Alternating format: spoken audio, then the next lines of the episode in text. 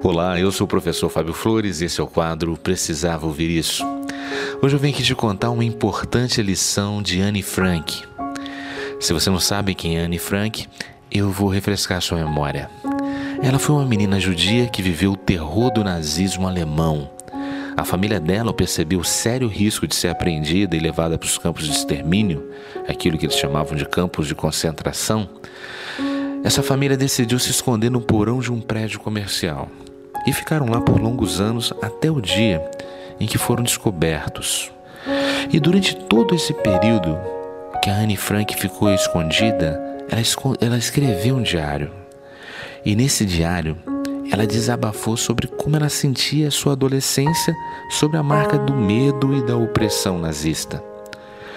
Pouco tempo depois da família ser presa e encaminhada para o campo de concentração, o diário de Anne Frank foi encontrada.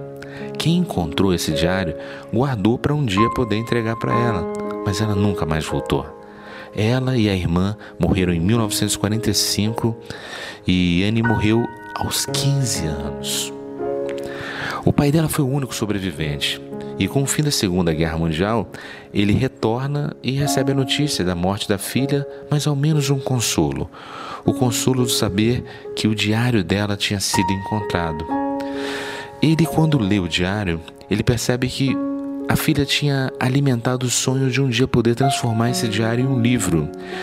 E ele se esforça, ele se esforçou com o que tinha e o que não tinha de recurso para poder, poder assim, publicar o livro, né? Imaginou que fosse só realizar o sonho da filha, quando na verdade o livro O Diário de Anne Frank, ele foi um dos maiores sucessos literários do século XX. Acabou até virando um filme e o filme ganhou três Oscars. Impressionante. E de todas as belas lições deste livro, eu destaquei uma para você pensar hoje. E a lição é a seguinte: os mortos recebem mais flores do que os vivos, porque o remorso é mais forte que a gratidão. Eu vou repetir de novo essa frase para você pensar melhor sobre ela. Os mortos recebem mais flores que os vivos, porque o remorso é mais forte que a gratidão. E isso é uma verdade mesmo, né?